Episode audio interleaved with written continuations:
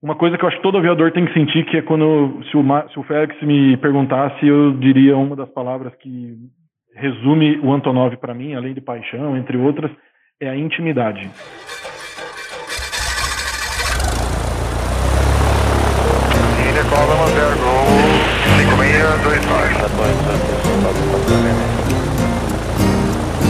Fala pessoal do Farol de Pouso, sejam bem-vindos a mais um podcast, o seu podcast semanal Farol de Pouso, com o apoio da escola Realizar, Escola de Aviação Civil lá no município de Torres, nossos apoiadores desde o ano passado, e é claro, a Angar 33, que a gente vai falar bastante sobre ela hoje, é, a moda de, de, a marca de moda masculina do universo da aviação. Às vezes eu ainda né, me atrapalho nessa frase aí. Com a gente hoje aqui no podcast está o Gui, o Conrado, o Caio, que é uma aparição rara, uma ave rara aqui no podcast, e o nosso convidado do dia, Ricardo Soriani, o piloto da Hangar 33. Fala aí, Ricardo, beleza? E aí, galera, como é que tá? Beleza? Tamo junto aí. Demorou, mas estamos aqui, né, Félix? Oh, oh, que isso. Uma honra ter a presença do Soriani. Muito legal. Fala aí, pessoal, tudo bom? Com o Guilherme, Caio. Fala, galera. Conrado falando. É, já é o segundo episódio do ano, né, Félix? Estamos estamos esquentando os motores aí para produzir bastante episódio legal esse ano. Hoje vamos falar, pô, vamos matar muita curiosidade aqui, né? A gente está levando o emblema da Hangar 33. Eu tô com a camiseta aqui, ó. O pessoal não pode ver, mas eu tô com a camiseta da Hangar. E vamos conhecer um pouco mais. Tô, tô super empolgado para esse papo aí, falar com o Soriano e, e saber mais da, da Hangar e saber mais dele, né? Que eu sei que, pô, voa uma máquina aí que é, eu, particularmente, não conheço. Invejável, né? Só, invejável, mas vamos, vamos ouvir essas histórias legais aí. Fala, Gui. Fala, pessoal. Guilherme por aqui. É o meu primeiro, já, já é o segundo do ano, né? Mas o meu primeiro, então feliz ano novo aí para quem está escutando. E é um prazer estar de volta aqui de novo com um super convidado. E eu, como gosto de avião velho, hoje eu tô com o coração a mil aqui. Vai ser, vai ser só história boa, tenho certeza. Massa, Gui. O Caio, acho que ele, ele tá, tá, né, tá empolgado que é o Soriani que tá aqui hoje, ele resolveu aparecer. Ele foi lá no hangar, né, teve a cobertura do Aeroclube, né, do evento lá no Aeroclube, o Caio foi, e aí ele apareceu. Ele tá com a voz de locutor da madrugada para substituir o JV, né? Fala, bom dia. Bom dia. Bom dia, pessoal. Tudo bem com vocês? é, si bemol. Até eu estranho, eu sei, até eu estranho. Não é normal.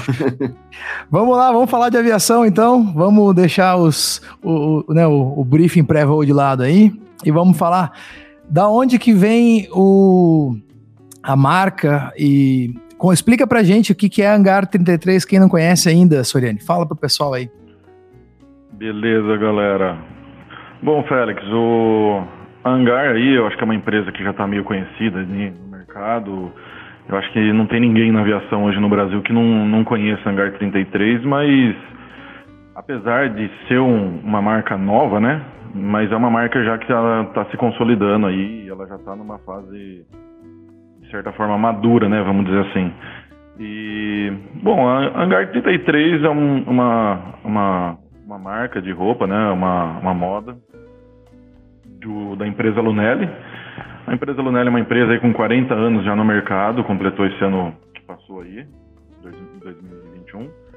E sempre foi uma empresa que voltada mais à moda feminina e assim por diante. Sempre se foi mais pro lado feminino. E aí, nove anos atrás, o pessoal se reuniu, né, a diretoria, e eles falaram assim, ó, cabe mais uma marca, vamos pensar numa marca uma, uma, marca masculina, né, uma coisa nova para a empresa, e ali o, o, presidente, ali na época, que é o Denis, né, ele assumiu essa responsabilidade e falou, não, então eu vou, vou fazer minha paixão, né, ele já é um apaixonado por aviação desde pequeno, ele é piloto de avião, sempre teve, assim, acesso à aviação, sempre foi usuário da aviação, e aí ali ele falou assim, não, então agora eu vou fazer o que a gente trabalha com a minha paixão e dali começou a surgir uma, uma marca bem com a cara dele, bem do que ele do que ele espera da aviação, bem de um fanático por aviação. E aí começou a se moldar. O nome Hangar 33, ele tem vários significados, não é uma coisa exclusiva, mas ele a hangar é porque é um papo de hangar, a hangar é o a casa do piloto, né? A casa do avião, é onde a gente bate papo, é onde a gente conversa, onde a gente gosta de estar antes do voo, depois do voo, quando não tem voo, quando tá chovendo, a gente tá no hangar, então é, virou como se fosse a casa, sabe? A moda da aviação, a casa da aviação, é, é essa um pouco da inspiração do porquê chama hangar. E o 33 é porque a idade que ele tinha, a idade de Cristo, é, tem vários significados aí. E, aí ele resolveu fazer esse nome, Hangar 33. O logo foi bem estudado, é uma marca que se aplica em qualquer condição, de ponta cabeça, ela nunca se perde a identidade dela. É, ela é o 3, um para cada lado, né? Quem olhar na camiseta aí vai ver que ele tem o 3, um para cada lado, formando um H no meio dos dois. E é um ele tem um avião que é o um avião que é uma. É um... Assim, a gente não tem um avião preferido, né, cara? É, é difícil, né? A gente da aviação falar, eu tenho um avião. Eu, por mim, eu tenho todos, né? Oi, dentro, um. dentro, desse hangar aí que a gente vai falar sobre, é difícil escolher um, né? Pela... É, então. Mas eu diria que talvez o significado, o avião mais importante, é um avião que tem uma história aí na, na, na, na, na aviação, né? Na história da aviação num todo. E é um avião que ele sempre se identificou. o logo ele identifica muito essa aeronave, né? É o Fokker DR-1 triplano. É, em particular do Barão Vermelho, vai, vamos dizer assim. E, e, a gente tem uma réplica dessa no hangar e tal, então assim, ele, o logo ele tem vários significados, tá? Mas tudo tem a cara do, do seu idealizador, tudo. Eu acho que cabe até uma entrevista com ele, porque o, um dia vocês vão gostar muito de conversar. Ele adora um, uma conversa de aviação, uma prosa. Ele é um cara que se interessa muito por histórias e então, consequentemente, ele tem os porquês deles é muito interessante. Eu acho muito legal assim de ouvir ele falar. Eu, eu tô tentando, tô tentando, tentando chamar ele. É difícil a agenda. Ele é, trabalha muito. Imagina. É um cara que trabalha muito mesmo e não é à toa que a empresa se consolida mesmo, né? Tem gente que acha que é uma confecção, porque a gente na aviação, eu não sei se vocês eram de ir para show aéreo, para portões abertos, em base aérea, a gente sempre via, né, empresas vendendo roupa, mas é sempre uma confecção, ou sempre alguém que terceiriza. A gente nunca, eu acho que, eu assim, desconheço, assim, uma empresa mesmo de aviação que coloca toda a cadeia alimentar de uma produção de uma moda, de, tipo, montar campanha de inverno, verão, primavera, e como, se, como toda marca de roupa faria, né, vamos dizer assim.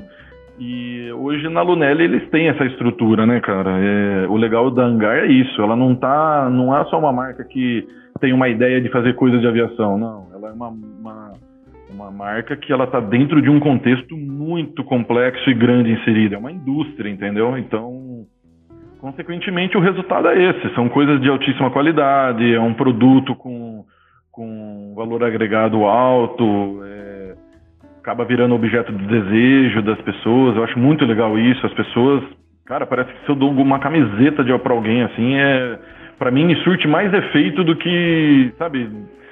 É impressionante, assim, como tem muita gente que adora ganhar alguma coisa na Hangar 33. Até brinquei final do ano agora, nas férias aí de todo mundo. O Aeroclube aqui fez um, um amigo secreto, eles falaram assim, meu, cancela, não é mais amigo secreto do Aeroclube, é amigo secreto do Hangar 33. Porque Boa. todo mundo se deu Hangar 33 Legal. E olha, eu, eu, sou, eu sou prova viva disso, né? representando a marca, assim, né? levemente, não como o Soriani, né?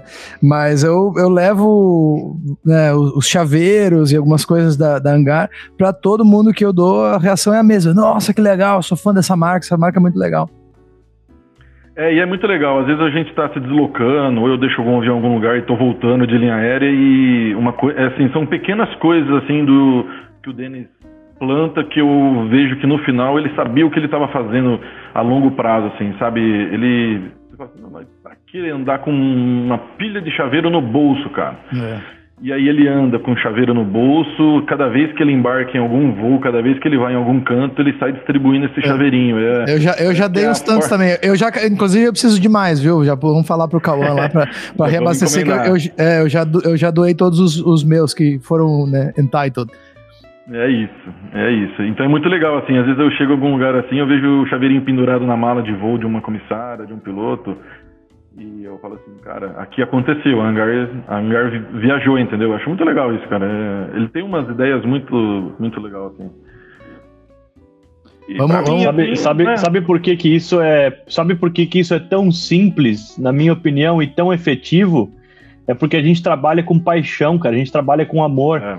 E, e, qualquer coisa que signifique isso para quem gosta da aviação é muito grande.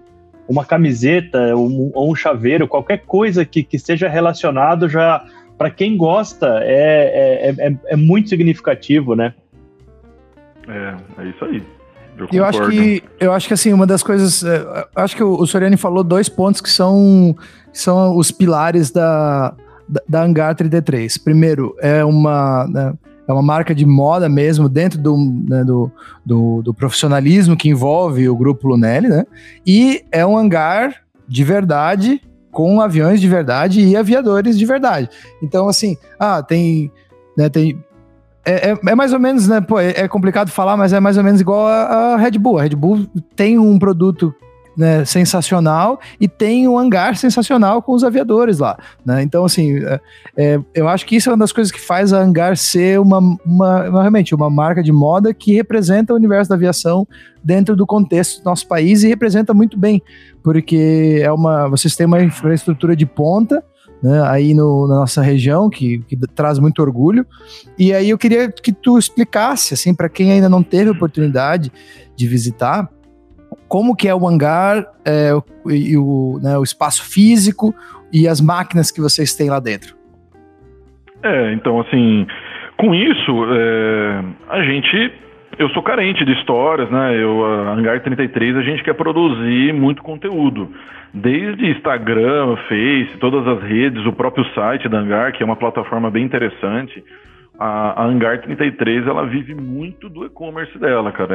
É impressionante, assim. A gente tem uma loja física e agora abriu uma franquia em Goiânia e estamos partindo para a terceira loja. Mas a gente praticamente hoje a gente tem uma loja conceito, né?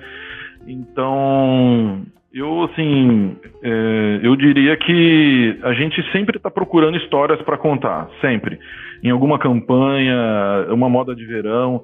E, então, assim, o, o que o Denis tem partido é de montar um museu, cara. É uma coleção mesmo, é um museu, a ideia no futuro. É, a gente tem muita ainda coisa para estruturar, o próprio nosso hangar, espaço físico, a gente só fez porque já tinha bastante avião e estava meio que tudo espalhado até então.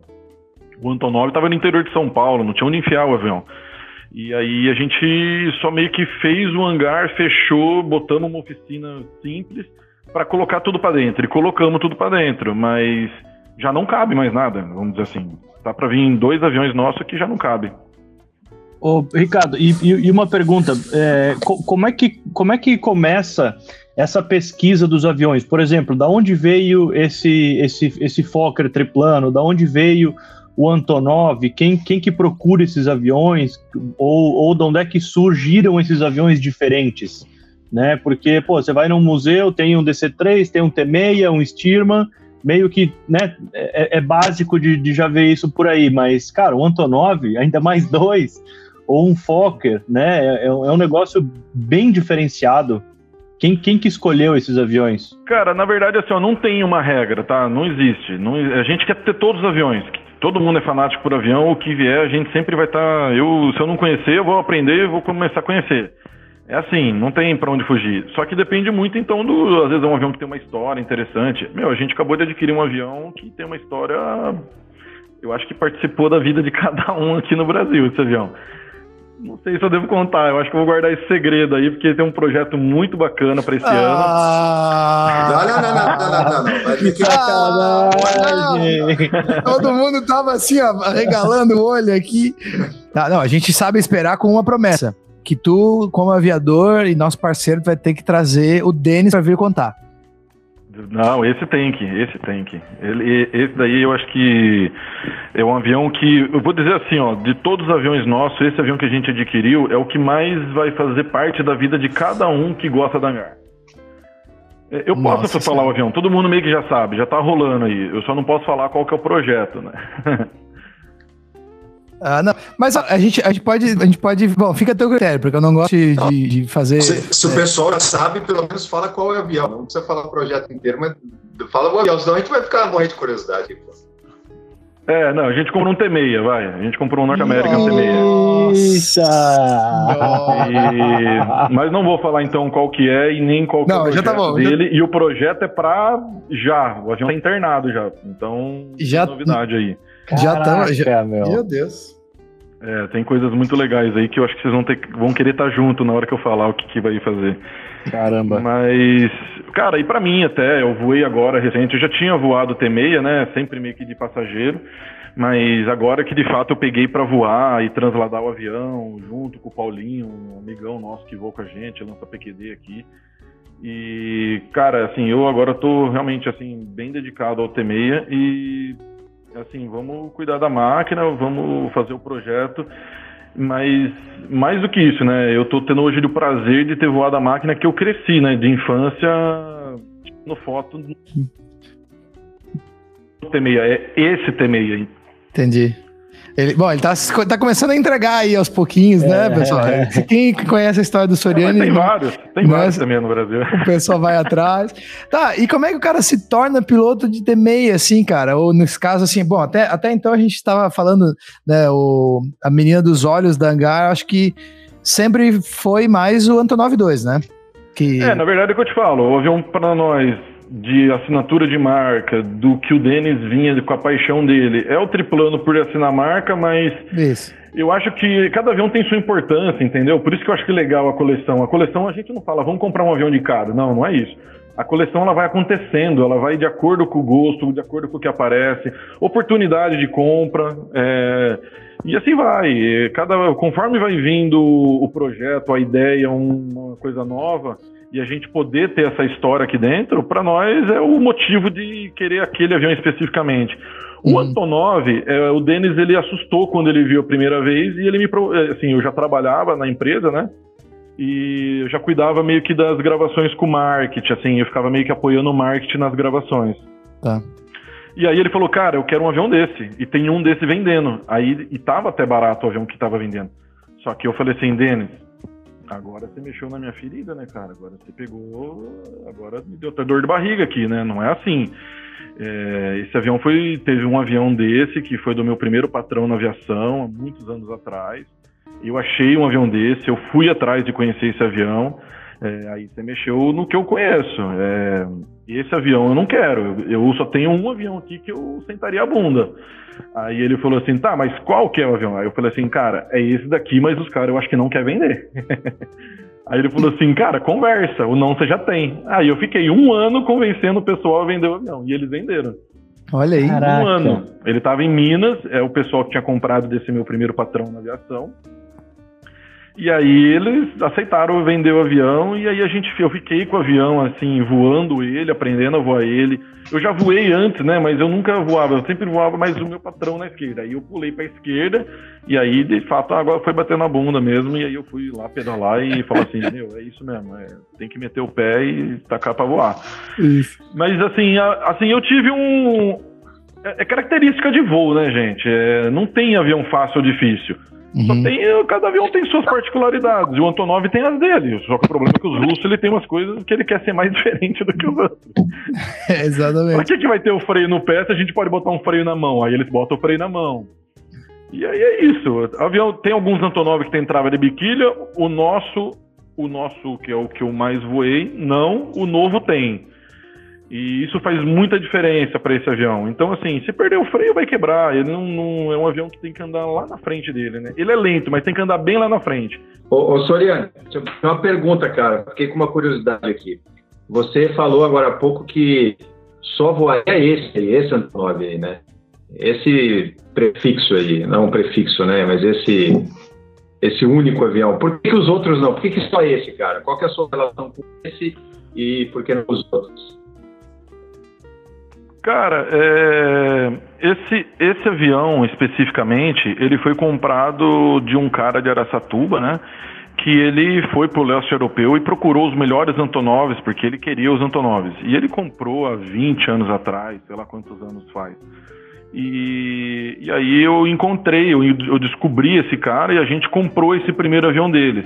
Só que meio que todos os aviões deles não tinha, não tava muito em voo, assim. Todos tinham condições de voo, mas é difícil manter um Antonov voando, imagina cinco, né? Então imagino que, que o cara não, não, não, não passava, né, para botar tudo para voar. Então, quando a gente é, entrou nessa situação, a gente teve que. A gente mexeu muita coisa no avião. É, o avião a gente melhorou, trocou mangueira, a gente foi fazendo. O motor desse avião foi trocado. É, na época, o meu primeiro patrão ele colocou, é, ele chamava Lauro Romano, né? Ele até foi um, um cara conhecido assim na aviação e ele tinha avião, tinha um Sukhoi. Ele também tinha uma coleção de aviões bem legal. E, e aí o Lauro colocou motor zero, hélice zero, ele tinha colocado tudo. Esse avião tem 115 horas de motor de zero, pra você ter uma noção. Nossa Eu senhora. acho que é um dos e- motores e onde é mais novos acha do mundo, assim. E onde é que acha motor e hélice para esse avião? Tem que vir tudo de fora, né? Aqui não vai ter nada disso, né? Na Então, por Rússia, incrível que pareça, ainda Ucrânia. fabrica esse motor, cara, porque É? ele é usado no mesmo, num avião agrícola, né? Aquele droma, é, o dromedário, né? O dromader. Aquele Ah. avião é o mesmo motor da Antonov, a mesma hélice, só que a hélice é cortada. Então eles fabricam esse motor zero. Você consegue comprar ele ainda hoje. É, Caraca, a fábrica ela tem que fabricar peça por 30 anos, né? Depois que para a fabricação. Eles fabricaram até quase 2000 o Antonov. Tanto que esse, o nosso segundo Antonov, ele é 89, pra você ter uma noção. Ele é um dos últimos, assim, da leva, assim. Ele é bem novo, tudo dele é mais moderno do que o outro. Uhum. Mas, assim, são, é, é o mesmo avião, né? Não muda nada, a motorização é a mesma. O que muda são acessórios, vai. O sistema de partida, ele já muda algumas coisinhas. Mas aí tem trava de biquília, tem freio nos dois manches, tem válvula de alívio de manche. E aí vai entrando um monte de atualizações que facilita a instrução, facilita outras pessoas voar o avião e assim por diante. É, no caso do nosso primeiro avião, que é o Zov, ele é um pouco mais difícil de ensinar alguém, porque ele só tem freio no manche da esquerda, só no comando, ele não tem no copiloto. E a, e a biquília dele é louca, ela não tem comando nenhum e não tem trava de biquília, meu, é na raça, é raça. Se tiver um ventinho de través, ele é um avião que encara muito vento, né, por ter uma deriva muito grande, ele tem uma, uma estrutura de fuselagem alta, né, então, e a asa tende a encarar o vento também, né, então, Uhum. você imagina, 18 metros asa de cima, 16 a de baixo, ela vai encarar o vento. Uhum. E assim, você ter uma noção, só o torque do motor na marcha lenta no táxi anda com o pedal no, no- no fundo, contra o torque. Pra andar reto tem que andar com o pedal no fundo. Então, você imagina, qualquer ventinho de esquerda que você tiver, o pedal já não é mais o suficiente. Ou você tem o fluxo da hélice, ou você vai entrar com freio. Não tem pra onde fugir. Uhum. Comando não tem, essa é a questão. Caraca, Então, assim, acaba meu. se tornando, acaba sendo um pouquinho mais difícil. Mas, assim, na decolagem, todo mundo meio que decola ele. Se a- se o cara já voa convencional, eu dou um, um bizu ali na decolagem, o cara ganha a decolagem, porque tem que andar na frente do torque. Antes dele entrar, você já tem que estar pedalando, porque ele tem efeito retardado, né? Ele tem bastante massa, né? Bastante inércia. Então, cara, eu dou um bizu assim, a galera meio que acaba decolando. É difícil entrar com uma atitude drástica na decolagem, assim. Qualquer um que voa, eu consigo fazer decolar. O problema maior tá no pouso, porque a cauda ela começa a colocar no chão e você já começa a ter que entrar com freio ali. E assim. Aí ali, É. se ele passar de um certo ângulo, vai virar todo mundo passageiro, assim. Eu até teve recente um incidente no Brasil, né? Com um amigo nosso que tem um Antonov e o dele tinha até trava de biquília. E aí ele perdeu o sistema de freio, perdeu tanto a trava quanto o, freio da roda. E ele vai mesmo. Nossa. Ele vai, ele vai devagarinho, mas ele vai. Ele dá cavalinho de pau parado, assim, até brinca, assim. Ele aproxima lento, mas não, não subestime a velocidade dele. Ele é lento mesmo e ele tudo acontece lento, essa é a questão. Então, E cara, vai- é só respeitar a mesma máquina. Eu, eu particularmente, é, é assim, eu- todo mundo fala assim que eu sou meio grandão, assim, que eu sou meio desengonçado às vezes, né? que eu pareço, que eu, eu caso muito bem com o Antonov, né? todo mundo brinca comigo. É tão feio que fica legal, acho que sou eu. Mas eu tive uma certa, eu tive uma certa facilidade, mas eu acho que é pela minha característica de voo, não é não é porque voa mais ou menos, é característica de voo. Então, quando eu peguei esse avião específico, o Berguinho, que era o pessoal que voava ele, lá de Minas Gerais, É, ele falou, cara, taxei aí na esquerda, vamos tentar fazer um táxi um pouco mais veloz e aí eu vejo se você tá bom ou não tá bom, porque o táxi ele já é metade da decolagem. Ele é assim, é praticamente a decolagem é o táxi dele. É mais difícil taxiar ele do que porque aí você na decolagem você vai completando o motor, ele acaba tendo mais eficiência. Então, se você taxiar bem ele, você vai decolar, pelo menos. Uhum. E uh, nessa pista que a gente decolou, onde estava o avião, a gente tinha que ir para uma outra pista para abastecer, né, que o avião já estava baixo o combustível, para depois eu fazer umas TGL. E aí ali ele tinha, tinha umas árvores muito coladas na pista, uma plantação de eucalipto. E aí o vento estava vindo bem da plantação e, e rolando um remo. Aí ele falou assim, cara, vamos taxiar até a cabeceira. Se eu ver que você tá bom, você decola. Se não, você decola depois. Eu falei, cara, não tenho pretensão nenhuma, não tenho pressa nenhuma. E aí eu peguei, comecei a manobrar e ele falou assim, cara, o segredo do freio é esse. Pá! Aí ali eu ganhei o avião. Ganhei o avião e no primeiro táxi meu ali eu falei assim, cara, é eu voava ele, mas assim, de pegar, taxiar, de colocar o avião no lugar, de fazer toda a operação tudo sozinho. Aí ali eu falei assim, cara, esse avião. Eu, eu, vi, eu vesti o Antonov, entendeu? É, é, isso que aconteceu entre eu e ele, mas é bem uma característica, acho que, de voo minha. E aí dali ele falou, não, pode decolar. Eu falei, não, cara, decola você. Não, não, pode decolar. Tá taxiando melhor que eu, pode decolar. Eu falei, não, aí eu fiquei meio assim, né, cara, não quero, não preciso, né, não tem necessidade, né. E aí eu falei assim, então tá. Ele falou, não, eu vou junto. Pode ficar tranquilo. Meu medo é você ter medo do freio. Você não tem freio Sim. medo nenhum. Pode entrar. Eu sei que no mato a gente não vai. Pode ficar tranquilo.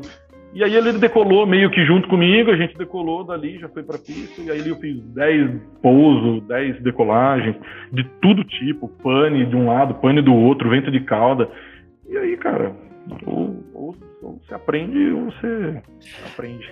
É. E deixa, deixa eu fazer uma pergunta. É, para quem não, não, não conhece o avião, assim como eu, é, tu falou que o freio é na mão, né? Como é que funciona esse freio? E porque agora, agora eu estava tentando imaginar é, a, a, questão do, do, do, do torque, né? No, no, no, no, avião convencional, se você freia com o pé direito, freia só a roda direita, claro, pé esquerdo freia só a roda esquerda, e com os dois você freia as duas, então você tem um, um, um controle. E aí eu estava tentando imaginar isso com um freio de mão e ao mesmo tempo, sei lá, uma mão na potência, uma no freio, pilotando o avião. Como, como é que funciona isso, cara? Leu minha mente, hein? É, pra mim eu não entendi nada a pergunta. Não sei é, se Não, porque o, o, outro, o outro freio ele é no manche, não é? É, o freio, o freio você falou que o freio é na mão. Ah, tá. Como é que faz a questão freio. do freio diferencial dele? Do freio diferencial, é. é. ele, ele tem o freio igual qualquer outro avião. A única coisa é que o acionamento do freio é uma alavanca no manche. Eu estou do lado do avião, até posso te mostrar, é que lá fora tá um pouco de barulho, mas assim, é, basicamente você aciona o freio na mão, as pinças travam. E aí você escolhe no pedal, você só empurra para onde você quer o freio, se você deixar igual, ele é freio em ambos. Ah, e... então você, você consegue é, controlar e... o freio diferencial no pedal, Sim. mas você aplica o freio em uma mão só. Na mão do manche. Exato. Ah. É, do manche. É como se fosse ah. um freio de bicicleta, vai, de moto, assim, só que na, de vertical, assim. Eu, fico, eu, eu, eu uso o freio com dois dedos, pra você ter uma noção só. Dá pra pilotar o avião inteiro com dois dedos. Boa explicação. freio, igual freio de moto. No avião. É, que eu, eu, não tava, eu não tava tentando, eu, eu não tava é, conseguindo entender isso, eu tava tentando entender o freio diferencial dele, né? Como é que você ia fazer isso com o freio na mão, outra mão, sei lá, na, na, na potência, mas é uma mão só que freia, então, e no pé você ainda tem o freio diferencial. Cara, que engenharia maluca, hein? cara, mas ele é muito eficiente, cara. Ele é um freio, é um sistema pneumático, né? Ele tem uma, um reservatório de ar comprimido e ele tem um compressor. Então, é, se tiver sem ar, você bota cálcio no avião da partida, é previsto, e ele começa já a carregar o freio. Com 15 libras lá, você já pode taxiar o avião. Na hora que você checa o motor na cabeceira, ele acaba de encher, ele chega nos mínimos para a decolagem, 20. E aí você decola, ele vai para 50 em voo, você confere em voo se não está vazando, né? Para pouso, um dos checklists de pouso dele é o freio, porque é ali que você vai dar o freio e você vai falar, epa, não tem freio, né? Então ali você não pode ter novidade. Cara, então, assim, freio é mais cuidado desse sistema, assim. e qual é o backup é dele? Se perder. Se perder, tem algum backup? Tem uma. Não tem backup. Não tem. Não tem. Tem que rolar até o final e rezar. É, na verdade, assim, ó, se eu decolar com ele e o, a, a, o manômetro de pressão de ar me mostrar que o ar vazou, vamos dizer assim, estourou alguma mangueira e vazou. Isso, isso. É, o que eu vou tentar fazer ou é pousar de frente com o vento o máximo que eu puder, porque ele fica alinhado, ele fica encarando o vento mesmo alinhado, de quase não precisar de freio. Ou eu vou tentar jogar o vento de través vindo da minha direita contra o meu torque, porque ele já encara, ele já tende a sair para a esquerda, então eu dou uma igualada. É, normalmente, quando eu tenho o vento de través vindo da direita, né, do meu nariz, ele acaba que eu não preciso usar muito freio. Se tiver com vento de través forte, eu vou estar tá com freio na decolagem, ele vai pedir freio. Tem que dar freio, porque senão ele não mantém a reta. Só pedalando ele não, não, não fica. E se Nossa. tiver vento de través vindo da esquerda, provavelmente eu vou encher a mão com bastante freio. Na hora que a cauda até começar a deslocar um pouco e eu falar, ah, beleza, agora a cauda vai voar, é, isso tudo é rápido, tá? Ele decola em 80 metros, 100 metros. Essa é a operação normal do Antonov. Peso que máximo doido. de decolagem dele, 5 toneladas e meia, eu decolo com 250 metros no máximo. É muito difícil, você não consegue ficar com ele no chão. É pior, ele quer voar antes, você tem que voar. Não adianta querer deixar o avião no chão que ele não vai ficar. E o pouso também, cara. O pouso, se você fizer um pouso longo, é 200 metros, 150 metros. Quando eu tô vazio, vento calmo, eu pouso 50 metros, 60. É, é estranho, cara. É estranho. Que da hora, né? Então. Tudo acontece que... rápido, mas apesar dele ser lento, né? Uhum. E o que mais tem, assim, de, de, de particularidades do avião? Uma pane que, que seja recorrente ou que te deixa meio de cabelo em pé se acontecesse, por exemplo? Só, só se tu puder complementar também, Soriani, du duas coisas. Eu queria saber sobre a partida do motor, que eu acho que deve ser peculiar. E ele tem slat, né? Tipo de um slat, né? Se tu puder falar também. É, assim, ó, esse avião, ele é um avião feito do pós-guerra. Ele é um avião, avião feito para guerra, é um avião multimissão. É, eu acho que quando acabou a guerra, lá em 45, 44 para 45, os russos falaram assim, meu, vamos fazer um avião aí e tal, assim, assado foi uma demanda da guerra, né? Eu acho que eles sentiram falta de alguma coisa com essa performance e essa característica, né, de multimissão e um avião versátil. E aí eles começaram a projetar o avião em 47. O primeiro avião, o primeiro voo do Antonov foi em 1950. Então você vê, é bem ali logo já, assim, é o, é tempo de um projeto. Em três anos o cara estava voando com o primeiro avião. E não teve muitas modificações. O avião teve ah, modificações de acessórios, de equipamento, mas aerodinâmica, o motor de mil cavalos, tudo a mesma coisa. Botaram uma turbina agora em 2000, 90 alguma coisa, fizeram uma versão com turbina e várias pessoas andaram mudando ele, botando uma turbina Garrett de 1.400 cavalos no nariz. E tem agora até uma PT6 igual usa no DC3, aquela conversão que faz no DC3, faz nesse, porque o DC3 tem 1.200 cavalos, o motor original, o Double A. Esse tem 1.000 com 9 cilindros. Então você imagina, esse cilindro é maior do que o do DC3, pra você ter uma noção. Esse é um dos maiores motores radiais do mundo de nova estrela, é o do Antonov, porque tem motores de 2.000, 3.000 cavalos, mas são mais cilindros menores. Então, assim, eu acho que acima dele é só o motor do Albatroz, igual que tem lá em Campinas, do, do pessoal da Sul. Aquele motor ele tem 1.425 cavalos com 9 cilindros, é o motor Wright. Então, o Trojan também é. O do P28 Trojan é um motor maior do que esse, só que assim, é muito parecido, é muito parecido no tamanho, na cilindrada cúbica e assim por diante. E então assim, eu acho que o avião veio do pós-guerra, mas não saiu a terceira guerra, não teve guerra e acabou que eles começaram a produzir muito. Fizeram mais de 16 mil, cara, desses aviões. Então tem muito desse avião. Não tem no Brasil, mas na Europa deve ter de monte lá, para tudo quanto é lugar que for. Eu acho que deve achar esses aviões ainda. E, e aí ele eles começaram a botar outras empregabilidades para o avião, porque não tinha guerra. Então botaram agrícola, tem versão agrícola, aeromédico, é, transporte de tropa, transporte de passageiro. Na Cubaner voou até pouco tempo atrás. É, linha aérea mesmo. O nosso é uma versão linha aérea, ele tem bagageiro, som ambiente, luz de embarque, desembarque. É, ele é bem legal, ele tem bagageiro atrás, amarrador de, de malas. E ele é uma, uma linha aérea bem retrô, assim, ele é todo marronzinho, o couro dele, envelhecido. Ele tem porta para cabine, né? Você fecha a porta da cabine. Então, assim, ele é uma versão 2 em 1, 2 em 1, 2 em 1, ele é a versão passageiro mesmo. O outro, ele tá com uma versão executiva, ele tá com uma versão, assim, com... Só falta uma cristaleira nele, mas tem banheiro, tem amarrador de mala também, tem tudo, tem bagageiro.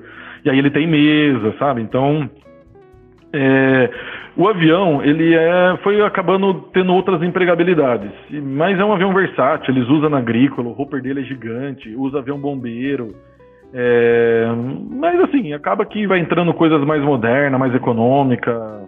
Mas eu gosto, assim, eu acho que os números deles não são ruins. É ruim quando sai de um bolso só, mas se você botar o custo da operação dele, comparar com um Navajo, com um Baron, cara, se a gente quiser fazer uma pescaria, botar 10 a bordo e rachar a conta, é, é, a gente vai operar muito melhor do que qualquer Baron, qualquer Navajo, porque consome praticamente a mesma coisa e a gente leva muito mais gente, leva peixe, leva tralha de pesca, leva o que quiser. E a gente vai operar onde o Baro e o Navaja não vai operar. Essa é Vamos? Só tem um problema. A gente só vai chegar depois. A gente chega um pouquinho depois, mas a gente chega, a gente chega. Eu, eu não sei pescar, mas eu tô dentro. eu vou, eu tô dentro, gostei dessa missão aí. A, a, gente, a gente, faz o seguinte, a gente faz uma pescaria diferente, a gente vai até lá, leva tudo, toma uma cerveja, dorme uma noite e volta no dia seguinte, não precisa pescar. Isso. Legal demais. Compra o peixe e traz o peixe no avião. Pronto, Pronto. Re resolvido. Então, assim, você perguntou da partida. A partida dele, como é um motor pesado, né? Só o disco de hélice dele, cada pá pesa quase 153 quilos, se não me engano, cada pá. São quatro pá, né? Grande. Então, o sistema ele é pesado, ele é complexo. Então, ele tem um sistema inercial de contrapeso. E você embala ele, engaja no motor. Ele tem um sistema de embreagem e ele tem um sistema elétrico né, de partida onde você engaja eletronicamente, aí ele entra excitador de partida, ele já te ajuda na partida, e aí entre os magnetos ele alisa. É, ele tem várias ingestões de, é, ingestão de combustível na cabeça, na linha, ele tem quatro tipos de injeção de combustível, porque o sistema é longo e é complexo. Mas, cara, o avião é um avião que se você ficar um tempo parado, quando você bota ele para voar, ele aceita, ele é um avião feito para guerra. É um avião que se você deixar no tempo, tá caindo alguma coisa, né? voa, ele vai voar, entendeu? Não é essa dificuldade do avião. No nosso caso, como é um avião raro, como é um avião que não é barato manter, é difícil. Quando preciso trocar um pneu, não adianta, não acho pneu aqui no Brasil. Eu tenho que trazer da Tchecoslováquia, eu tenho que trazer lá da PZL, que é onde foi fabricado o avião. É, sempre estou trazendo peça, sempre tem alguma coisa atualizando, sempre. Então, assim, o meu modus operandi no avião, por ser um avião de coleção, por ser um avião que o motor é muito novo, é tentar, na verdade, manter o avião e preservar ele ao máximo. Então é por isso que eu acabo tendo sempre trabalhando na defensiva, sempre me precavendo. E é por isso que o nosso avião nunca tem pane, por isso que o nosso avião, sempre que eu quiser voar, ele está pronto para voo. É só tirar. Eu boto ele em modo de estocagem, Modo de estocagem é quando a gente tira todo o óleo dele para ele não ficar vazando, para ele não ficar perdendo óleo para dentro do sistema. É, se eu ficar é, mais de um mês sem voar, eu já faço uma lavagem nos cilindros por causa de corrosão. Então, assim, eu tenho meus modos de cuidar do avião por uma situação de ser um avião de coleção, por ser um avião raro e para tentar economizar na hora, porque o que fica sem usar começa a dar pane. Então, assim, uma, uma, a melhor coisa, o patrão deixa sempre a gente manter o avião voando. Isso já é um metade, né, da pane é ali. Então, todos os nossos aviões a gente tenta manter eles voando, porque quanto mais voar, menos pane vai dar. Então, essa é a fórmula mágica, não tem muito para onde se, fugir. Se deixar esse avião é, parado por muito tempo, ele tem problema de cálcio hidráulico e também igual qualquer motor radial ou, ou é, é, ele tem algum sistema diferente? Não, ele. Calço hidráulico você tem problema em cada partida do Antonov, né? É, cada partida de qualquer motor radial. Tá. Todo motor uhum. radial, se você ficar um dia, cortou o motor, um, cinco horas parado, já é o problema de calço hidráulico. O óleo já correu para a cabeça do cilindro. E cada motor é, eu, achei que era, eu, achei, esse, eu achava que era com mais tempo. É, esse especificamente, é, por ele ser, ter umas diferenças dos outros motores que a gente conhece mais, esse motor ele chama Svetsov, um motor da PZL, motor polonês. É, ele, ele tem mais tendência a calço hidráulico do que qualquer outro motor que eu já conheci. É, não sei o, exatamente o porquê, mas eu, eu, eu acho que é porque ele não tem aquela linha de transferência de óleo pelas cabeças do cilindro, igual os Pratt Whitney tem. Os uhum. Se você olhar, tem. Os motor Lycom uhum. radial tem. Os Continental tem. E aí a galera põe aquela torneirinha embaixo do cilindro mestre com o galãozinho. Aquilo uhum. ali é vida. O nosso não tem como pôr, não existe isso, né? Ele nem tem um cilindro mestre embaixo, são dois cilindros. E o problema dele é que ele vaza para admissão. Então, quando eu dou partida, ele puxa o ar da, o óleo da admissão e entra dando cálcio.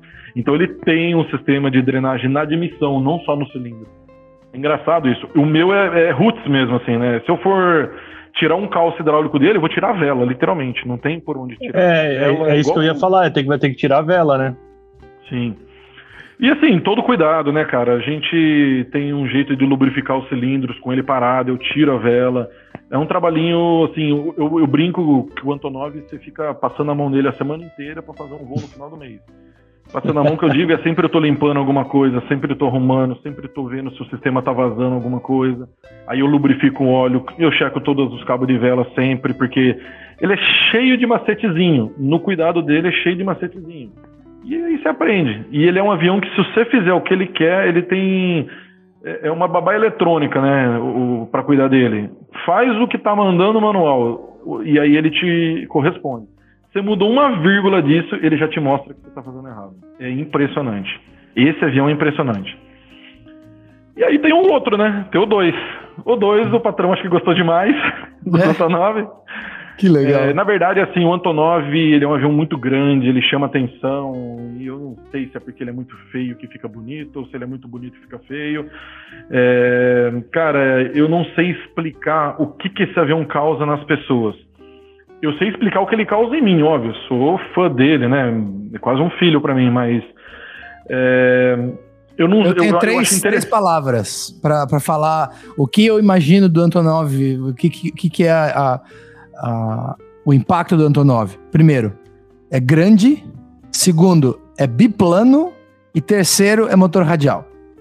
Então, essa são, é uma combinação de três coisas que são sensacionais. Eu acho que quando tu vê um Antonov, tu fala, cara, que máquina é essa? É. Não, e quando ele tá chegando de voo, assim, parece. É, ele não faz um barulho de radial estralado. Ele faz um barulho de locomotiva, é de motor radial grande.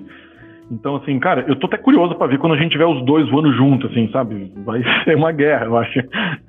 Que legal. Tá, vamos falar um pouco sobre as outras máquinas, Soriani. É uma aula de Antonov aqui. Oh, fala é, fala só sobre o, o, sistema de slat do Antonov, para encerrar, então.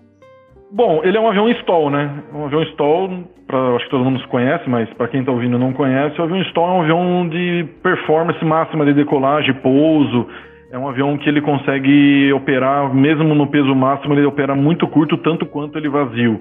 E o Antonov ele é um pouco assim, ele vazio, ele cheio, ele não muda muito a operação. Ele muda o CG, mas não muda a operação. É, e, cara, isso é devido a uma corda de asa gigantesca, uma área de asa gigantesca, um arrasto gigantesco, só que uma tração gigantesca também. Então, acaba que ele decola curto. Ele é um avião que tem flap exatamente em toda a asa de cima em toda a asa de baixo. Porque o, fla, o aleron dele na asa de cima, ele é flaperon, ele desce 5 graus junto. Então ele até tem uma dificuldadezinha ali de falta de aleron. No pouso dá vontade de tirar a mão da manete para ficar com as duas mãos no manche, de tão pesado que é, parece estar tá com uma trava de comando no aleron. O resto ele é mais harmônico, mas no aleron ele tem uma boa deficiência de aleron. E também porque ele tem muito arrasto de rolagem, eu acho que por ser biplano, né, grande. E, então, assim, além de ter toda a área de flap, que são os bordos de fugas de todas as asas dele, ele tem ainda o slat na asa da, frente, da de cima, no bordo de ataque inteiro, e ele é por mola. Então, aumentou um pouquinho o ângulo de ataque dele, ele já salta para fora sozinho e ele não deixa você dar aquele último catrapinho, sabe assim? Quando você acha que você afundou demais, ele vai catrapar e você segura, ele abre o slat, ele ou se você entra de roda, você fala, ih, vai despencar. Ele não despenca. Ele é um avião que ele abre o slat, aí ele amortece, aí você fala, nossa, meu pouso foi ruim, mas foi bom. Então, cara, assim, como, é automático como é que pode, né, uma, uma, uma, uma tecnologia dessa, cara, um slat automático por mola num avião desse pós-guerra. É, é, muito. Cara, é sensacional. ele tem uma curiosidade, eu acho que talvez a maior curiosidade do Antonov a gente estava esquecendo. A gente eh, pode até encerrar o Antonov nessa curiosidade. É, ele é um avião que, por ter o slat, o flap, ele tem uma velocidade de aproximação muito baixa. Ele com 20 graus de flap, 25 graus de flap, é, pra você ter uma noção, o stall dele cai para 56 km por hora. É menos do que um Paulistinha. com full flap. É impressionante. Ele, o stall dele normal é 74 km por hora. Eu aproximo com 110 km por hora na final para pousar com 90, 85. E uma coisa que eu faço sempre quando eu estou voando com uma galerinha, se não tiver muito pesado, é eu consigo colocar ele no pré-stall e ele abre os slat em voo e eu fico pilotando só com o pedal. Se tiver um ventinho de pro, eu consigo quase que parar ele em relação a quem tá olhando lá do chão, assim. Eu vou ali com 20, 28, 34 nós assim no GPS. Se eu tô com vento, ele fica ali meio que parado, assim, sabe? Você, você vai em consideração. É, ele literalmente dá para parar se tiver um ventinho ali de uns 8, 10 nós, assim, dá pra. A sensação acho que vai ser parado. Ele não vai estar tá parado, mas a sensação de quem tá dentro e lá de baixo é que tá parado. mas a maior demais. curiosidade desse avião é que tá no manual dele, ele tem uma, um procedimento de pouso de emergência fora de pista.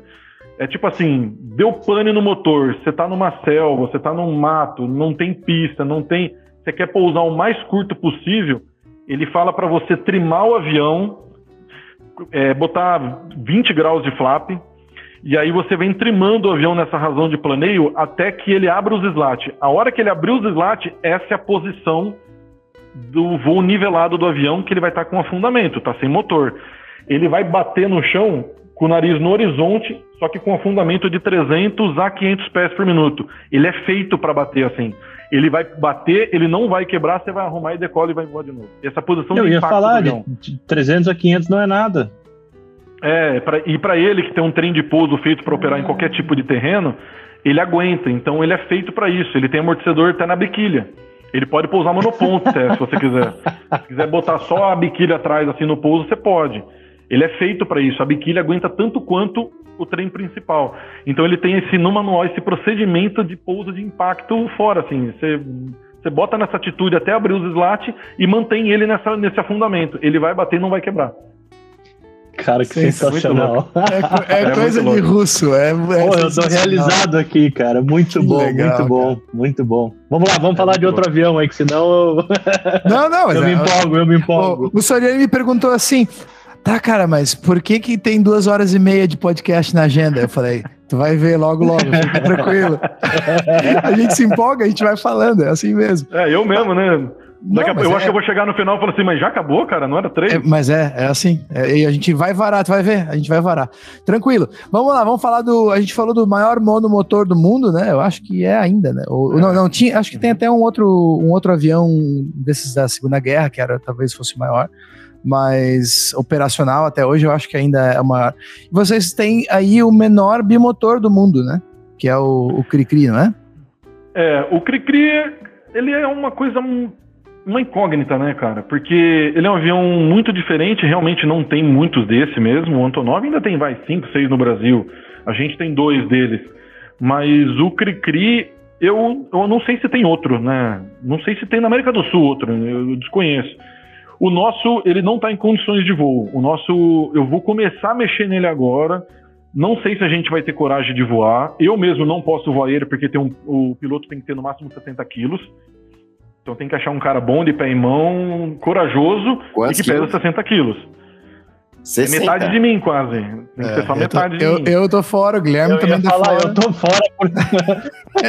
Nós estamos quase dobrando, né, Guilherme? Para eu estar tá dentro desse peso, eu tinha que nascer de novo. Mas eu tentei funcionar ele até uns tempos atrás e a gente tá com problema na ignição dele. É dois motores, dois tempos, uhum. com de modelo. É, tô com vazamento de combustível, já tirei tudo combustível, então eu meio que tô pensando em desmontar ele e botar para funcionar. Tipo, botar pronto para voo e Sim. aí o voo a gente decide depois. Tá.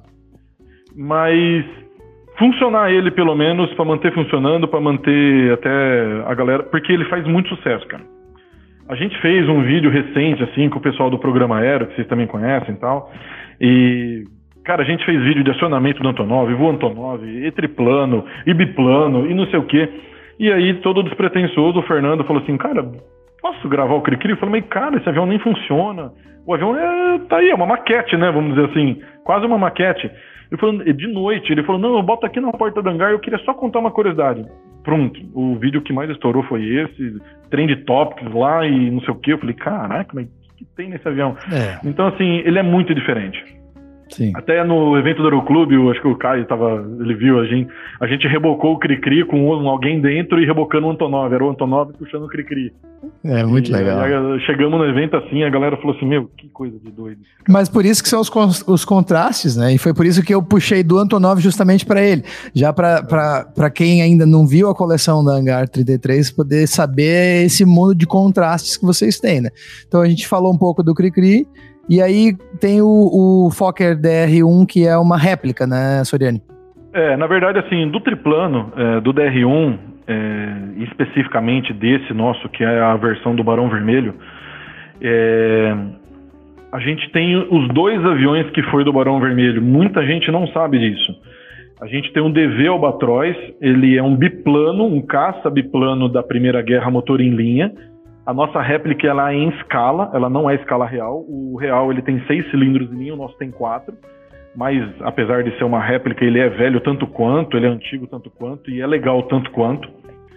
E esse tá voando, esse a gente colocou para voar, esse tem feito voos. No evento do Aeroclube ele fez mais um voo.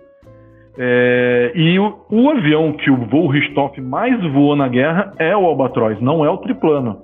Hum. Só que tinha lá o Swifter Plane, lá, aquele triplano da, do, da, dos inimigos, né? Que tava batendo todo mundo, e eles falavam assim, cara, tem um avião de três asas lá que tá derrubando todo mundo, a gente precisa fazer um desse também. Foi ali que eles, do dia pra noite, eles simplesmente chegaram lá e fizeram o triplano, assim, botaram o triplano para voar. E aí ele vinha com uma ideia dele de tipo assim, cada um que eu abatesse, eu pinto uma parte do avião em vermelho. E aí foi fazendo o barão vermelho, né? E aí ele foi pintando o avião e ele abateu 19, né, o total é, com o avião. Só que ele ficou conhecido, o Barão Vermelho, no triplano, porque foi o avião que ele foi abatido. Então, assim, mas o avião que ele mais voou, que ele mais abateu, abateu avi outros aviões na guerra, é o Albatroz. A gente tem os, as duas réplicas, né, tanto o triplano quanto o Albatroz. E elas vêm da onde, essas então, réplicas aí? Quem, quem que produziu? A gente comprou nos Estados Unidos. Foi nos Estados Unidos. A gente comprou três aviões de guerra junto, assim, uma oportunidade de compra. É, e aí a gente acabou desmontando os três, os três vieram até junto, assim. E aí a gente tem um avião de reconhecimento, que é um Grasshopper. É um L2 Taylorcraft. Tem Grasshopper da. No Brasil tem todos, né? Tem o L5 da Stinson, que é um Grasshopper, avião de reconhecimento. Tem o, o L4, que é o da Piper. Tem o L3, que é da é o Aeronca, L3.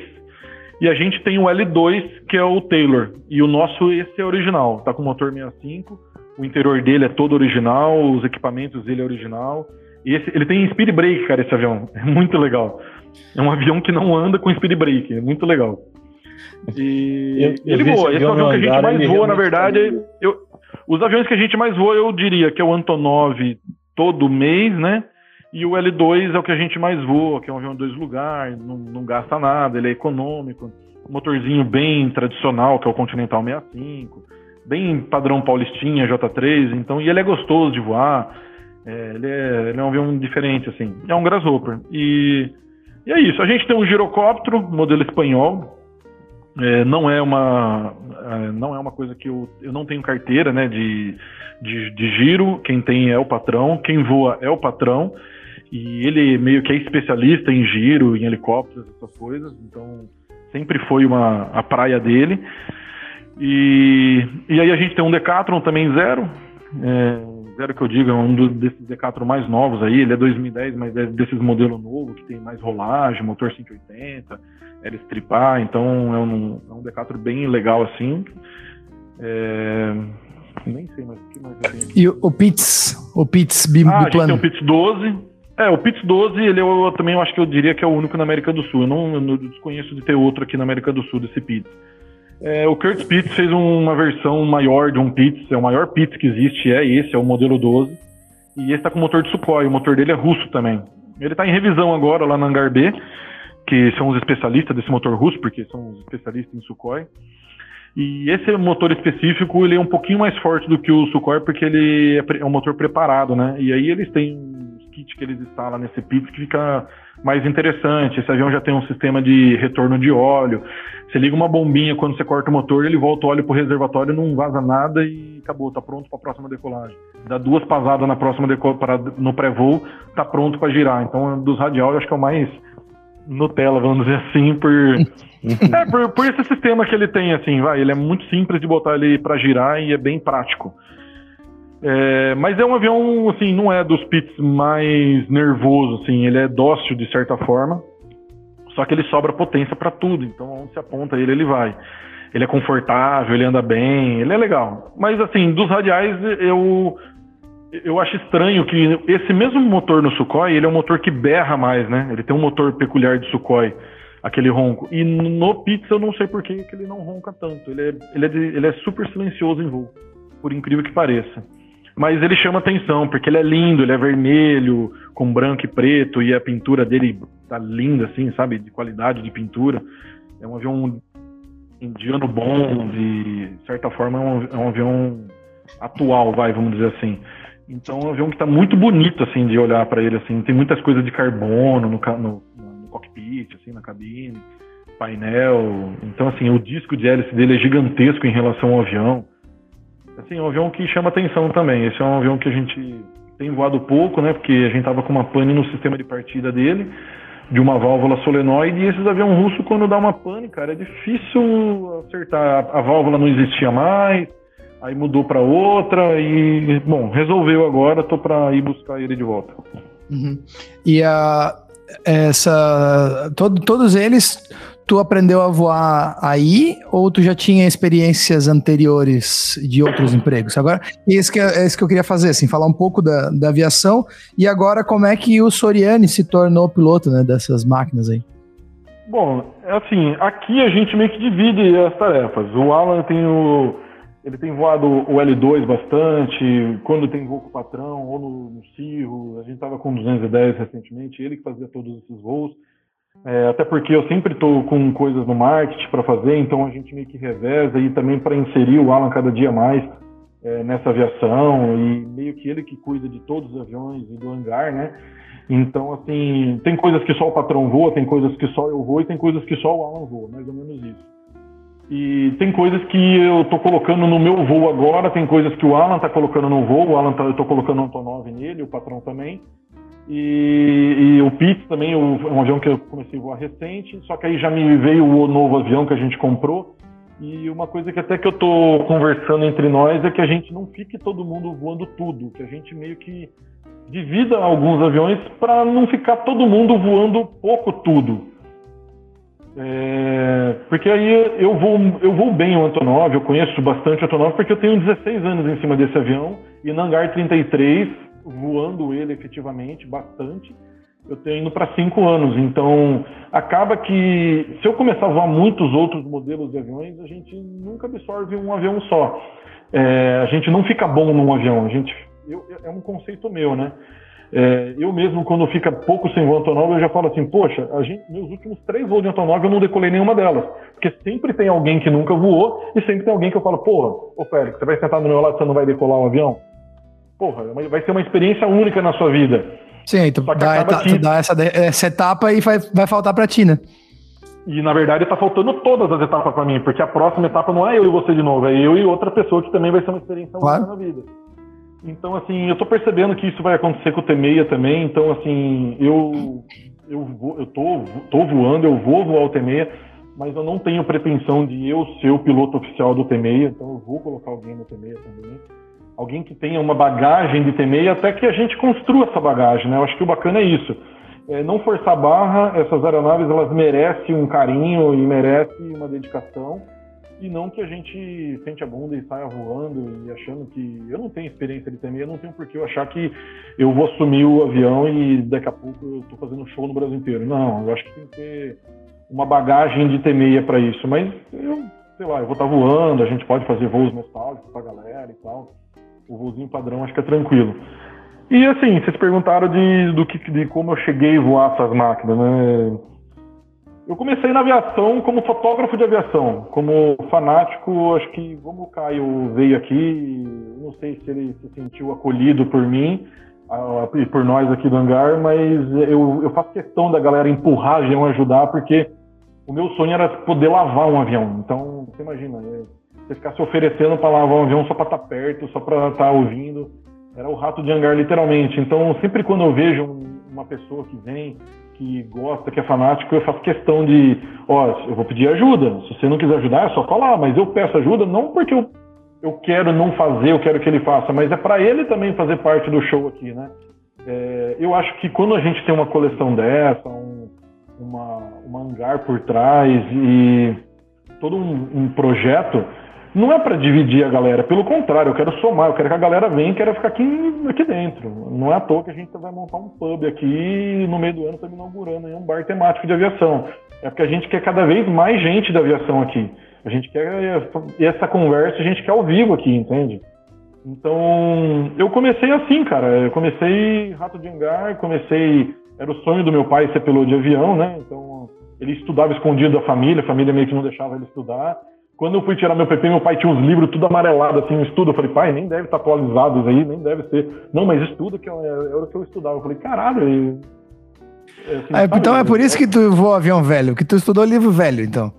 É, provavelmente. e aí, e aí é isso. Eu fui para fotografia porque era um hobby meio do meu pai. A gente ia para os eventos, para academia da Força Aérea. Chegava às 5 horas da manhã, chegava antes de todo mundo e era o último a sair. E aos poucos, com a fotografia, eu fui me aproximando do pessoal do show aéreo.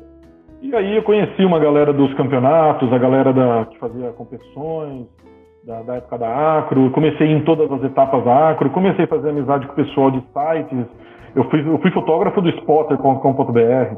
E com o Spotter me abriram muitas portas. Eu consegui autorização no Seconcer para para treinamento com Força Aérea, já fiz treinamento com Bandeco, com Búfalo, com Hércules, e eu botava lá para fazer Eu voei Tucano fazendo fotos, é, voei no Esquadrão Flecha fazendo fotos para ele, para o pessoal do esquadrão. Então, assim, a fotografia, ela, apesar de que ela começou como um hobby, quando comecei a ganhar dinheiro, eu só investi em equipamento, nunca foi, nunca tirei frutos disso, a não ser melhorar meus equipamentos.